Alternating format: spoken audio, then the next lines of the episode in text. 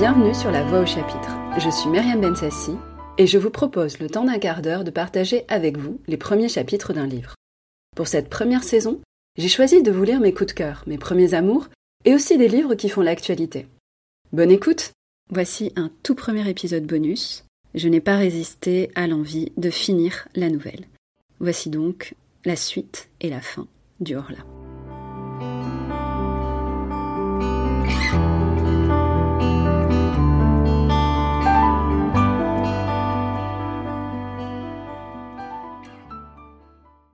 10 juillet.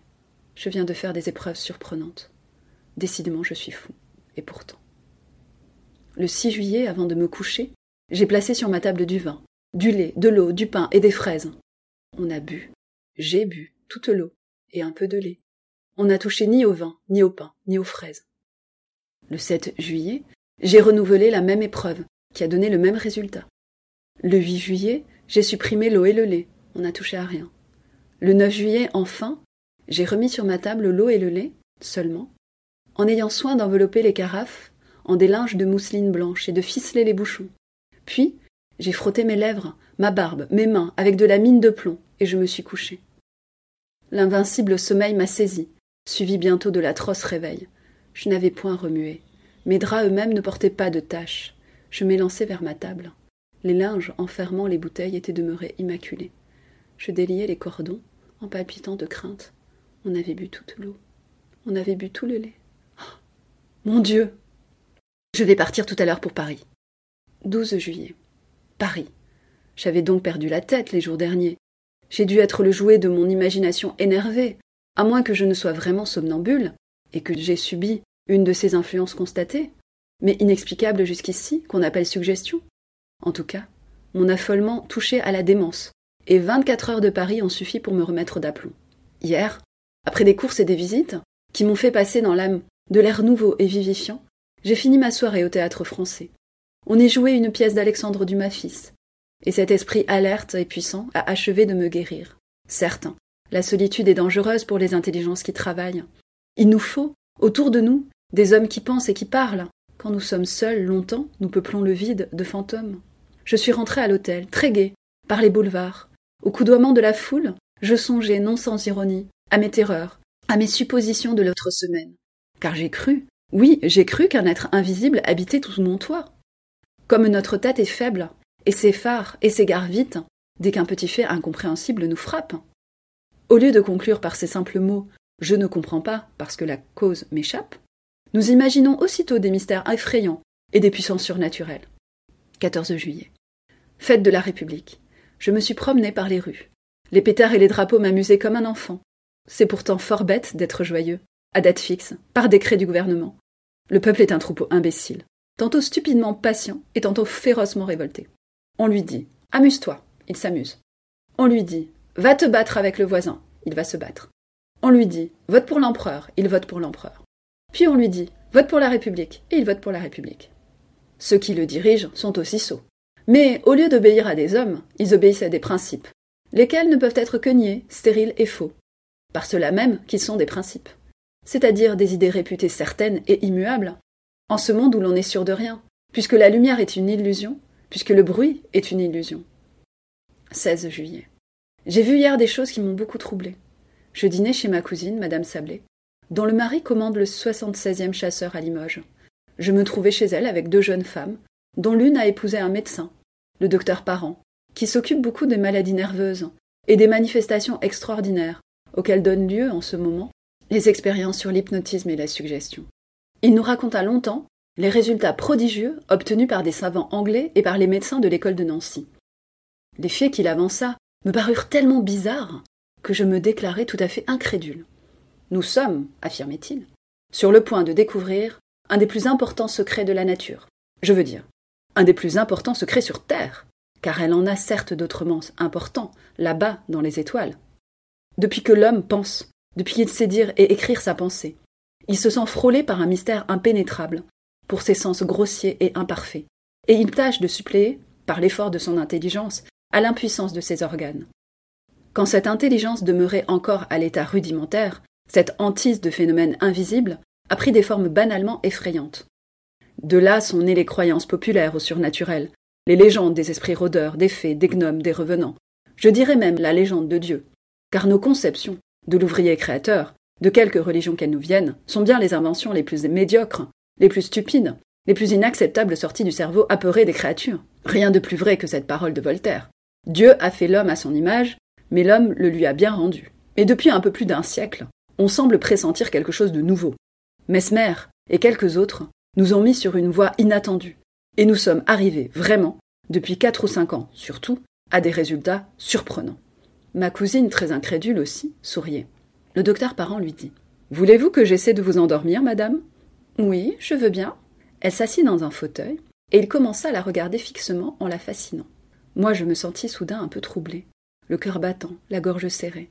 Je voyais les yeux de Madame Sablé s'alourdir, sa bouche se crisper, sa poitrine haleter. Au bout de dix minutes, elle dormait. Mettez-vous derrière elle, dit le médecin. Je m'assis derrière elle. Il lui plaça entre les mains une carte de visite en lui disant Ceci est un miroir. Que voyez-vous dedans? Elle répondit Je vois mon cousin. Que fait-il? Il se tord la moustache. Et maintenant? Il tire de sa poche une photographie. Quelle est cette photographie? La sienne. C'est vrai. Et cette photographie venait de m'être livrée, le soir même, à l'hôtel. Comment est-il, ce portrait? Il se tient debout, avec son chapeau à la main. Donc, elle voyait dans cette carte, dans ce carton blanc, comme elle eût vu dans une glace. Les jeunes femmes épouvantées disaient Assez, assez, assez Et le docteur ordonna Vous vous lèverez demain à huit heures, puis vous irez trouver à son hôtel votre cousin, et vous le supplierez de vous prêter cinq mille francs que votre mari vous demande, et qui vous réclamera à son prochain voyage. Puis il la réveilla. En rentrant à l'hôtel, je songeais à cette curieuse séance, et des doutes m'assaillirent, non point sur l'absolu, sur l'insoupçonnable bonne foi de ma cousine, que je connaissais comme une sœur depuis l'enfance, mais sur une supercherie possible du docteur. Ne dissimulait-il pas dans sa main une glace qu'il montrait à la jeune femme endormie, en même temps que sa carte de visite? Les prestidigitateurs de profession font des choses autrement singulières. Je rentrai donc, et je me couchai.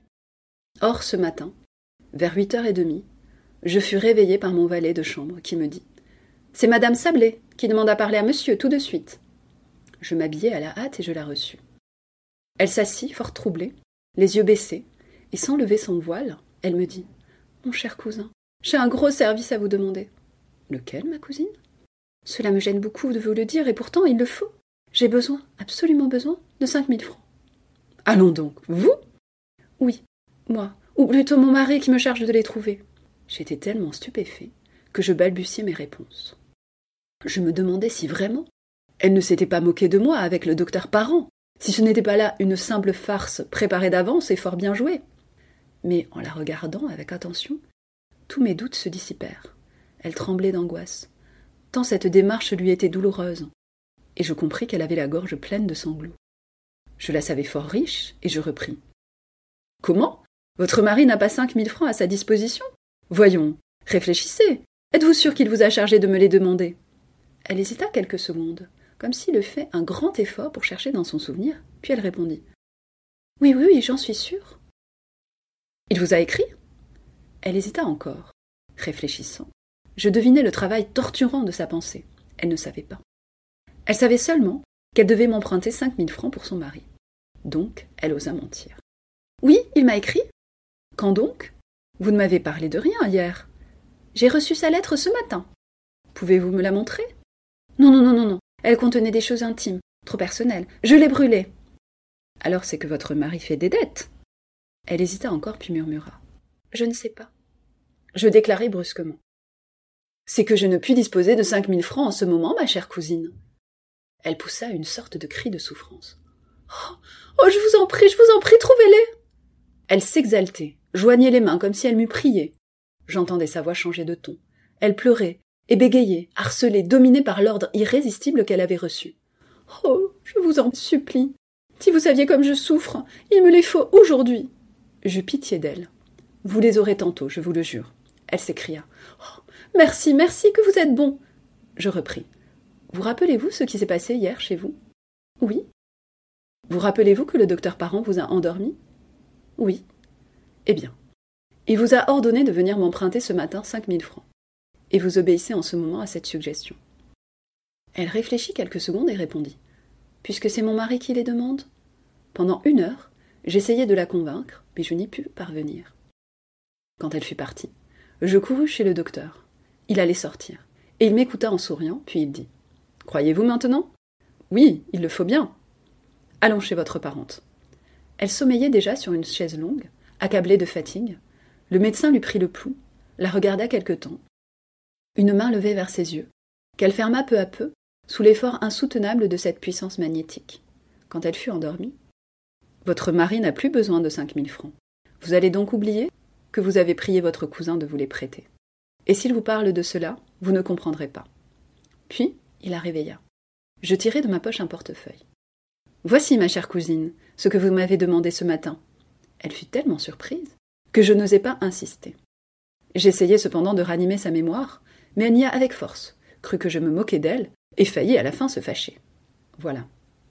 Je viens de rentrer, et je n'ai pu déjeuner, tant cette expérience m'a bouleversée. 19 juillet. Beaucoup de personnes à qui j'ai raconté cette aventure se sont moquées de moi. Je ne sais plus que penser. Le sage dit Peut-être. 21 juillet. J'ai été dîner à Bougival, puis j'ai passé la soirée au bal des canotiers. Décidément, tout dépend des lieux et des milieux. Croire au surnaturel dans l'île de la Grenouillère serait le comble de la folie. Mais au sommet du Mont Saint-Michel? Mais dans les Indes? Nous subissons effroyablement l'influence de ce qui nous entoure. Je rentrerai chez moi la semaine prochaine. 30 juillet. Je suis revenu dans ma maison depuis hier. Tout va bien. 2 août. Rien de nouveau. Il fait un temps superbe. Je passe mes journées à regarder couler la Seine. 4 août. Querelle parmi mes domestiques. Ils prétendent qu'on casse les verres la nuit dans les armoires. Le valet de chambre accuse la cuisinière, qui accuse la lingère, qui accuse les deux autres. Quel est le coupable? Bien fin qui le dirait. 6 août. Cette fois, je ne suis pas fou. J'ai vu, j'ai vu, j'ai vu, j'ai vu. Je ne puis plus douter, j'ai vu. J'ai encore froid jusque dans les ongles. J'ai encore peur jusque dans les moelles. J'ai vu. Je me promenais à deux heures, en plein soleil, dans mon parterre de rosiers, dans l'allée des rosiers d'automne qui commencent à fleurir. Comme je m'arrêtais à regarder un géant des batailles, qui portait trois fleurs magnifiques, je vis. Je vis distinctement, tout près de moi, la tige d'une de ces roses se plier, comme si une main invisible l'eût tordue, puis se cassait, comme si cette main l'eût cueillie. Puis, la fleur s'éleva, suivant une courbe qu'aurait décrite un bras en la portant vers une bouche, et elle resta suspendue dans l'air transparent, toute seule, immobile, effrayante tache rouge, à trois pas de mes yeux. Éperdu, je me jetai sur elle pour la saisir. Je ne trouvais rien. Elle avait disparu. Alors je fus pris d'une colère furieuse contre moi-même, car il n'est pas permis à un homme raisonnable et sérieux d'avoir de pareilles hallucinations. Mais était-ce bien une hallucination? Je me retournai pour chercher la tige, et je la retrouvai, immédiatement sur l'arbuste, fraîchement brisée, entre les deux autres roses, demeurées à la branche. Alors je rentrai chez moi l'âme bouleversée. Car je suis certain maintenant, certain comme de l'alternance des jours et des nuits, qu'il existe près de moi un être invisible, qui se nourrit de lait et d'eau, qui peut toucher aux choses, les prendre et les changer de place, doué par conséquent d'une nature matérielle, bien qu'imperceptible pour nos sens, et qui habite comme moi sous mon toit. 7 août. J'ai dormi tranquille. Il a bu l'eau de ma carafe, mais n'a point troublé mon sommeil. Je me demande si je suis fou. En me promenant tantôt, au grand soleil, le long de la rivière, des doutes me sont venus sur ma raison. Non point des doutes vagues, comme j'en avais jusqu'ici, mais des doutes précis, absolus. J'ai vu des fous. J'en ai connu qui restaient intelligents, lucides, clairvoyants même, sur toutes les choses de la vie, sauf sur un point. Ils parlaient de tout avec clarté, avec souplesse, avec profondeur, et soudain, leurs pensées touchant l'écueil de leur folie, s'y déchiraient en pièces, s'éparpillaient et sombraient dans cet océan effrayant et furieux, plein de vagues bondissantes, de brouillards, de bourrasques, qu'on nomme la démence. Certes, je me croirais fou, absolument fou, si je n'étais conscient, si je ne connaissais parfaitement mon état, si je ne le sondais en l'analysant avec une complète lucidité. Je ne serais donc en somme qu'un halluciné raisonnant. Un trouble inconnu se serait produit dans mon cerveau. Un de ces troubles qu'essaient de noter et de préciser aujourd'hui les physiologistes.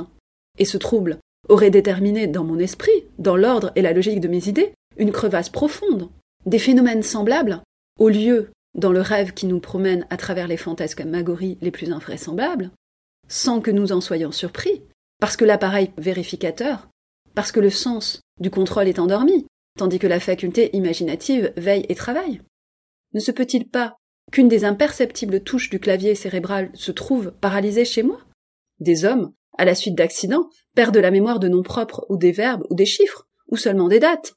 Les localisations de toutes les parcelles de la pensée sont aujourd'hui prouvées. Or, quoi d'étonnant à ce que ma faculté de contrôler l'irréalité de certaines hallucinations se trouve engourdie chez moi en ce moment. Je songeais à tout cela en suivant le bord de l'eau. Le soleil couvrait de clarté la rivière, faisait la terre délicieuse, emplissait mon regard d'amour pour la vie, pour les hirondelles, dont l'agilité est une joie de mes yeux, pour les herbes de la rive, dont le frémissement est un bonheur de mes oreilles. Peu à peu, cependant, un malaise inexplicable me pénétrait. Une force, me semblait-il, une force occulte m'engourdissait, m'arrêtait, m'empêchait d'aller plus loin, me rappelait en arrière. J'éprouvais ce besoin douloureux de rentrer qui vous oppresse, quand on a laissé au logis un malade aimé, et que le pressentiment vous saisit d'une aggravation de son mal. Donc, je revins, malgré moi, sûr que j'allais trouver dans ma maison une mauvaise nouvelle, une lettre ou une dépêche. Il n'y avait rien, et je demeurais plus surpris et plus inquiet que si j'avais eu de nouveau quelques visions fantastiques. 8 août. J'ai passé hier une affreuse soirée. Il ne se manifeste plus, mais je le sens près de moi, m'épiant, me regardant, me pénétrant, me dominant et plus redoutable, en se cachant ainsi, que s'il signalait par des phénomènes surnaturels sa présence invisible et constante. J'ai dormi pourtant. 9 août. Rien, mais j'ai peur. 10 août. Rien. Qu'arrivera-t-il demain? 11 août. Toujours rien. Je ne puis plus rester chez moi avec cette crainte et cette pensée entrée en mon âme. Je vais partir. 12 août, 10 heures du soir. Tout le jour j'ai voulu m'en aller. Je n'ai pas pu. J'ai voulu accomplir cet acte de liberté si facile, si simple, sortir. Monter dans ma voiture pour gagner Rouen. Je n'ai pas pu. Pourquoi? 13 août. Quand on est atteint par certaines maladies, tous les ressorts de l'être physique semblent brisés, toutes les énergies anéanties, tous les muscles relâchés, les os devenus mous comme la chair, et la chair liquide comme de l'eau. J'éprouve cela dans mon être moral d'une façon étrange et désolante. Je n'ai plus aucune force, aucun courage, aucune domination sur moi, aucun pouvoir même de mettre en mouvement ma volonté. Je ne peux plus vouloir, mais quelqu'un veut pour moi et j'obéis. 14 août. Je suis perdu. Quelqu'un possède mon âme et la gouverne. Quelqu'un ordonne tous mes actes, tous mes mouvements, toutes mes pensées. Je ne puis plus rien en moi, rien qu'un spectateur esclave et terrifié de toutes les choses que j'accomplis. Je désire sortir, je ne peux pas. Il ne veut pas. Et je reste, éperdu, tremblant, dans le fauteuil où il me tient assis. Je désire seulement me lever, me soulever, afin de me croire maître de moi. Je ne peux pas. Je suis rivé à mon siège, et mon siège adhère au sol, de telle sorte qu'aucune force ne nous se leverait. Puis tout d'un coup, il faut, il faut, il faut que j'aille au fond de mon jardin, cueillir des fraises et les manger. Et j'y vais. Je cueille des fraises et je les mange. Oh mon Dieu, mon Dieu, mon Dieu. Est-il un Dieu? S'il en est un, délivrez-moi, sauvez-moi, secourez-moi, pardon, pitié, grâce, sauvez-moi. Quelle souffrance, quelle torture, quelle horreur. 15 août. Certes. Voilà comment était possédée et dominée ma pauvre cousine, quand elle est venue m'emprunter cinq mille francs. Elle subissait un vouloir étranger, entré en elle, comme une autre âme, comme une autre âme parasite et dominatrice. Est-ce que le monde va finir? Mais celui qui me gouverne, quel est-il, cet invisible, cet inconnaissable, ce rôdeur d'une race surnaturelle? Donc, les invisibles existent. Alors, comment depuis l'origine du monde ne sont-ils pas encore manifestés d'une façon précise, comme ils le font pour moi? Je n'ai jamais rien lu qui ressemble à ce qui s'est passé dans ma demeure. Oh, si je pouvais la quitter. Si je pouvais m'en aller, fuir et ne pas revenir, je serais sauvée. Mais je ne peux pas. 16 août. J'ai pu m'échapper aujourd'hui pendant deux heures comme un prisonnier qui trouve ouverte, par hasard, la porte de son cachot. J'ai senti que j'étais libre tout à coup, et qu'il était loin. J'ai ordonné d'atteler bien vite et j'ai gagné Rouen. Oh, quelle joie de pouvoir dire à un homme qui obéit. Allez à Rouen. Je me suis fait arrêter devant la bibliothèque, et j'ai prié qu'on me prêtât le grand traité du docteur Hermann Erestos sur les habitants inconnus du monde antique et moderne. Puis, au moment de remonter dans mon coupé, j'ai voulu dire À la gare et j'ai crié. Je n'ai pas dit j'ai crié, d'une voix si forte que les passants se sont retournés. À la maison. Et je suis tombée, affolée d'angoisse, sur le coussin de ma voiture. Il m'avait retrouvée et repris. 17 août. Ah, Quelle nuit. Quelle nuit. Et pourtant, il me semble que je devrais me réjouir. Jusqu'à une heure du matin, j'ai lu. Hermann Erestos, docteur en philosophie et en théogonie, a écrit l'histoire et les manifestations de tous les êtres invisibles, rôdant autour de l'homme ou rêvés par lui. Il décrit leur origine, leur domaine, leur puissance, mais aucun d'eux ne ressemble à celui qui me hante. On dirait que l'homme, depuis qu'il pense, a pressenti et redouté un être nouveau, plus fort que lui, son successeur en ce monde, et que, le sentant proche, et ne pouvant prévoir la nature de ce maître, il a créé, dans sa terreur, tout le peuple fantastique des êtres occultes, fantômes vagues nés de la peur. Donc, ayant lu jusqu'à une heure du matin, j'ai été m'asseoir ensuite auprès de ma fenêtre ouverte, pour rafraîchir mon front et ma pensée au vent calme de l'obscurité. Il faisait beau, il faisait tiède, j'aurais aimé cette nuit-là autrefois. Pas de lune. Les étoiles avaient au fond du ciel noir des scintillements frémissants. Qui habite ces mondes? Quelles formes Quels vivants Quels animaux? Quelles plantes sont là-bas? Ceux qui pensent dans ces univers lointains Que savent-ils plus que nous? Que peuvent-ils plus que nous? Que voient-ils que nous ne connaissons point? Un d'eux, un jour ou l'autre Traversant l'espace N'apparaîtra-t-il pas sur notre terre pour la conquérir? Comme les Normands jadis traversaient la mer pour asservir des peuples plus faibles? Nous sommes si infirmes, si désarmés, si ignorants, si petits, nous autres, sur ce grain de boue qui tourne délayé dans une goutte d'eau. Je m'assoupis en rêvant ainsi au vent frais du soir. Or, ayant dormi environ quarante minutes, je rouvris les yeux sans faire un mouvement. Réveillé, par je ne sais quelle émotion confuse et bizarre. Je ne vis rien d'abord, puis tout à coup. Il me sembla qu'une page du livre restait ouverte sur ma table venait de tourner toute seule. Aucun souffle d'air n'était entré par ma fenêtre. Je fus surpris et j'attendis. Au bout de quatre minutes environ, je vis, je vis, oui, je vis, de mes yeux, une autre page se soulever et se rabattre sur la précédente, comme si un doigt l'eût feuilleté. Mon fauteuil était vide, semblait vide, mais je compris qu'il était là, lui, assis à ma place, et qui lisait. D'un bond furieux, d'un bond de bête révoltée, qui va éventrer son dompteur, je traversai ma chambre pour le saisir, pour l'étreindre, pour le tuer. Mais mon siège, avant que je l'eusse atteint, se renversa, comme si on eût fui devant moi. Ma table oscilla, Ma lampe tomba et s'éteignit, et ma fenêtre se ferma, comme si un malfaiteur surpris se fût élancé dans la nuit, en prenant à pleine main les bâtons. Donc il s'était sauvé. Il avait eu peur? Peur de moi? Lui? Alors? Alors demain ou après, ou un jour quelconque, je pourrais donc le tenir sur mes poings? Et l'écraser contre le sol Est-ce que les chiens, quelquefois, ne mordent point et n'étranglent pas leur maître? 18 août. J'ai songé toute la journée. Oh, oui, je vais lui obéir, suivre ses impulsions, accomplir toutes ses volontés, me faire humble, soumis, lâche. Il est le plus fort, mais une heure viendra. 19 août. Je sais, je sais, je sais tout. Je viens de lire ceci dans la revue du monde scientifique. Une nouvelle assez curieuse nous arrive de Rio de Janeiro. Une folie, une épidémie de folie, comparable aux démences contagieuses qui atteignirent les peuples d'Europe au Moyen Âge, sévit en ce moment dans la province de San Polo. Les habitants éperdus, quittent leur maison, désertent leur village, abandonnent leur culture, se disant poursuivis, possédés, gouvernés, comme un bétail humain par des êtres invisibles, bien que tangibles, des sortes de vampires qui se nourrissent de leur vie, pendant leur sommeil, et qui boivent en outre de l'eau et du lait, sans paraître touchés à aucun autre aliment.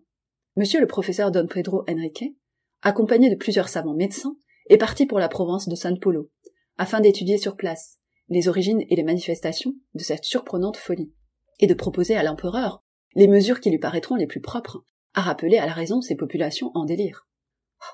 Ah, je me rappelle, je me rappelle le beau trois-mâts brésilien qui passa sous mes fenêtres en remontant la Seine, le 8 mai dernier. Je le trouvais si joli, si blanc, si gai. L'être était dessus, venant de là-bas où sa race est née, et il m'a vu, il a vu ma demeure blanche aussi, et il a sauté du navire sur la rive. Oh, mon Dieu! À présent je sais, je devine, le règne de l'homme est fini. Il est venu, celui que redoutaient les premières terreurs des peuples naïfs, celui qu'exorcisaient les prêtres inquiets, que les sorciers évoquaient par les nuits sombres, sans le vouloir apparaître encore, à qui les pressentiments, des maîtres passagers du monde, prêtèrent toutes les formes monstrueuses ou gracieuses, des gnomes, des esprits, des génies, des fées, des farfadets.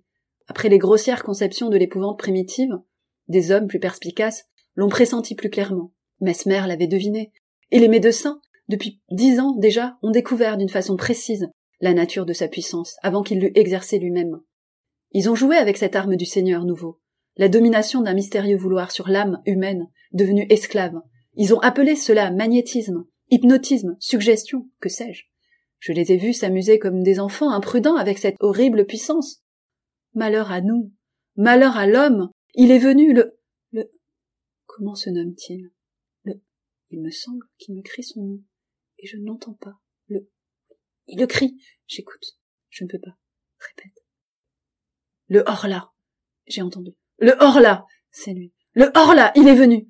Ah. Le vautour a mangé la colombe. Le loup a mangé le mouton. Le lion a dévoré le buffle avec corne aiguë. L'homme a tué le lion avec la flèche, avec le glaive, avec la poudre. Mais le Horla va faire de l'homme ce que nous avons fait du cheval et du bœuf. Sa chose, son serviteur et sa nourriture. Par la seule puissance de sa volonté. Malheur à nous. Pourtant, l'animal quelquefois se révolte et tue celui qui l'a dompté. Moi aussi je veux. Je pourrais mais il faut le connaître, le toucher, le voir.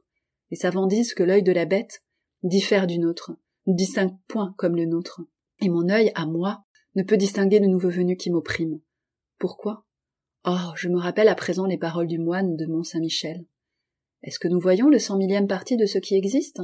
Tenez, voici le vent qui est la plus grande force de la nature, qui renverse les hommes, abat les édifices, déracine les arbres, soulève la mer en montagne d'eau, détruit les falaises, et jette au brisant les grands navires, le vent qui tue, qui siffle, qui gémit, qui mugit. L'avez-vous vu? Et pouvez-vous le voir? Il existe pourtant. Et je songeais encore. Mon œil est si faible, si imparfait qu'il ne distingue même point les corps durs, s'ils sont transparents comme le verre. Qu'une glace un barre mon chemin, il me jette dessus, comme l'oiseau entré dans une chambre se casse la tête aux vitres. Mille choses en outre le trompent et. Quoi d'étonnant alors à ce qu'il ne sache point apercevoir un corps nouveau que la lumière traverse? Un être nouveau Pourquoi pas? Il devait venir, assurément. Pourquoi serions-nous les derniers? Nous ne le distinguons point, ainsi que tous les autres créés avant nous. C'est que sa nature est plus parfaite, son corps plus fin et plus fini que le nôtre, que le nôtre si faible, si maladroitement conçu, encombré d'organes toujours fatigués, toujours forcés comme des ressorts trop complexes, que le nôtre, qui vit comme une plante, comme une bête, en se nourrissant péniblement d'air, d'herbe et de viande, machine animale en proie aux maladies, aux déformations, aux putréfactions poussives, mal réglée, naïve et bizarre, ingénieusement mal faite, œuvre grossière et délicate, ébauche d'êtres qui pourraient devenir intelligents et superbes. Nous sommes quelques-uns, si peu sur ce monde, depuis l'huître jusqu'à l'homme. Pourquoi pas un de plus? Une fois accomplie la période qui sépare les apparitions successives de toutes les espèces diverses pourquoi pas un de plus? Pourquoi pas aussi d'autres arbres, aux fleurs immenses, éclatantes, et parfumant des régions entières? Pourquoi pas d'autres éléments que le feu, l'air, la terre et l'eau? Ils sont quatre. Rien que quatre. Ces pères nourriciers des êtres. Quelle pitié. Pourquoi ne sont-ils pas quarante, quatre cents, quatre mille? Comme tout est pauvre, mesquin, misérable, avarement donné sèchement, inventé, lourdement fait. Ah. L'éléphant, l'hippopotame, que de grâce, le chameau, que d'élégance, mais diriez-vous, le papillon? Une fleur qui vole J'en rêve un qui serait grand comme cent univers, avec des ailes, dont je ne puis même exprimer la forme, la beauté, la couleur et le mouvement. Mais je le vois. Il va d'étoile en étoile, les rafraîchissant, et les embaumant au souffle harmonieux et léger de sa course. Et les peuples de là-haut le regardent passer, exaltés et ravis. Qu'ai-je donc? C'est lui. Lui, le hors-là, qui me hante, qui me fait penser ses folies, il est en moi. Il devient mon âme. Je le tuerai. 19 août. Je le tuerai. Je l'ai vu. Je me suis assis hier soir à ma table. Et je fis semblant d'écrire avec une grande attention. Je savais bien qu'il viendrait rôder autour de moi. Tout près. Si près que je pourrais peut-être le toucher, le saisir. Et alors? Alors j'aurai la force des désespérés. J'aurai mes mains, mes genoux, ma poitrine, mon front, mes dents pour l'étrangler, l'écraser, le mordre, le déchirer. Et je le guettais avec tous mes organes surexcités j'avais allumé mes deux lampes et les huit bougies de ma cheminée, comme si j'eusse pu, dans cette clarté, le découvrir. En face de moi, mon lit, un vieux lit de chêne à colonnes, à droite, ma cheminée, à gauche, ma porte fermée avec soin, après l'avoir laissée longtemps ouverte, afin de la tirer. Derrière moi, une très haute armoire à glace, qui me servait chaque jour pour me raser, pour m'habiller, et où j'avais coutume de me regarder de la tête aux pieds, chaque fois que je passais devant. Donc, je faisais semblant d'écrire, pour le tromper, car il m'épiait lui aussi, et soudain je sentis. Je fus certain qu'il lisait par-dessus mon épaule, qu'il était là, frôlant mon oreille. Je me dressai, les mains tendues, en me tournant si vite que je faillis tomber. Eh bien, on y voyait comme un plein jour, et je ne me vis pas dans ma glace. Elle était vide, claire, profonde, pleine de lumière. Mon image n'était pas dedans, et j'étais en face. Moi. Je voyais le grand verre limpide, du haut en bas, et je regardais cela avec des yeux affolés. Je n'osais plus avancer. Je n'osais plus faire un mouvement, sentant bien pourtant qu'il était là, mais qu'il m'échapperait encore. Lui, dont le corps imperceptible avait dévoré mon reflet. Comme j'eus peur. Puis voilà que tout à coup, je commençais à m'apercevoir dans une brume, au fond du miroir, dans une brume comme à travers une nappe d'eau. Et il me semblait que cette eau glissait de gauche à droite, lentement, rendant plus précise mon image de seconde en seconde. C'était comme la fin d'une éclipse. Ce qui me cachait ne paraissait point posséder de contours nettement arrêtés, mais une sorte de transparence opaque, s'éclaircissant peu à peu. Je pus enfin me distinguer complètement, ainsi que je le fais chaque jour en me regardant. Je l'avais vu. L'épouvante m'en est restée, qui me fait encore frisson. 20 août. Le tuer? Comment? Puisque je ne peux l'atteindre. Le poison Mais il me verrait le mêler à l'eau. Et nos poisons d'ailleurs. Aurait-il un effet sur son corps imperceptible? Non. Non, sans aucun doute. Alors? Alors? 21 août. J'ai fait venir un serrurier de Rouen, et lui ai commandé pour ma chambre des persiennes de fer, comme en ont à Paris certains hôtels particuliers, au rez-de-chaussée, par crainte des voleurs. Il me fera en outre une porte pareille. Je me suis donné pour un poltron, mais je m'en moque. 10 septembre. Rouen, hôtel continental. C'est fait. C'est fait. Mais est-il mort? J'ai l'âme bouleversée de ce que j'ai vu. Hier donc, le serrurier, ayant posé ma persienne et ma porte de fer, j'ai laissé tout ouvert jusqu'à minuit, bien qu'il commençât à faire froid. Tout à coup, j'ai senti qu'il était là, et une joie, une joie folle m'a saisi. Je me suis levé lentement et j'ai marché à droite, à gauche, longtemps pour qu'il ne devinât rien. Puis, j'ai ôté mes bottines et mis mes savates avec négligence. Puis, j'ai fermé ma persienne de fer, et revenant à pas tranquille vers la porte, j'ai fermé la porte aussi, à double tour. Retournant alors vers la fenêtre, je la fixai par un cadenas dont je mis la clé dans ma poche. Tout à coup, je compris qu'il s'agitait autour de moi, qu'il avait peur à son tour, qu'il m'ordonnait de lui ouvrir. Je faillis céder. Je ne cédais pas. Mais m'adossant à la porte, je l'entrebâillai, tout juste assez pour passer moi à reculons. Et comme je suis très grand, ma tête touchait au linteau. J'étais sûr qu'il n'avait pu s'échapper. Et je l'enfermai, tout seul, tout seul. Quelle joie. Je le tenais. Alors je descendis en courant. Je pris dans mon salon, sous ma chambre, mes deux lampes, et je renversai toute l'huile sur le tapis, sur les meubles, partout. Puis j'y mis le feu, et je me sauvai, après avoir bien refermé, à double tour, la grande porte d'entrée.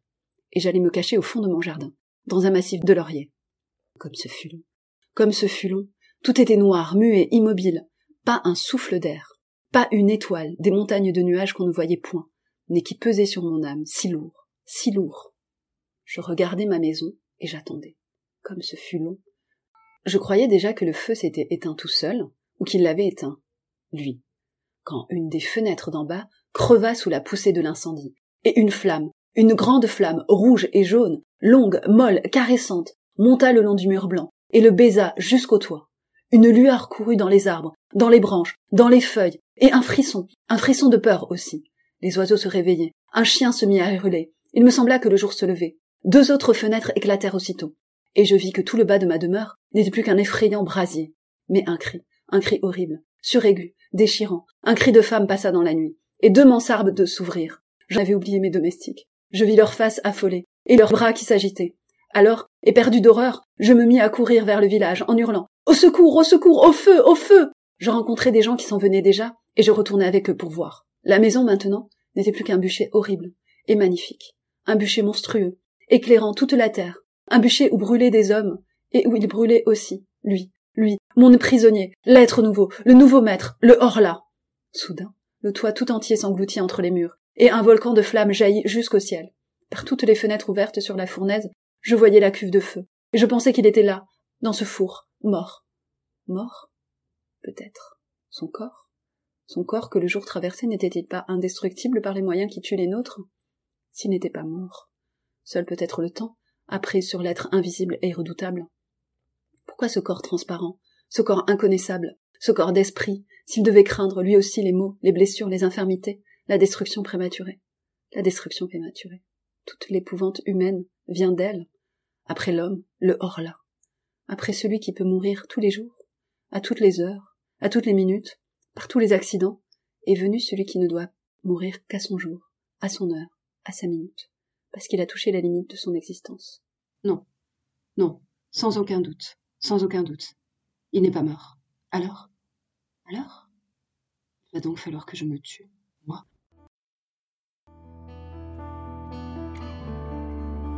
Merci d'avoir partagé cette lecture. Je vous invite à poursuivre les lectures des nouvelles de Fantastique de Maupassant. Et je vous dis à bientôt pour de nouvelles lectures. C'était La Voix au chapitre, un podcast produit et réalisé par Myriam Bensassi. Si vous aimez le podcast, ajoutez une étoile, un commentaire, un like sur les plateformes d'écoute. Ça m'aidera beaucoup pour le faire connaître. Merci.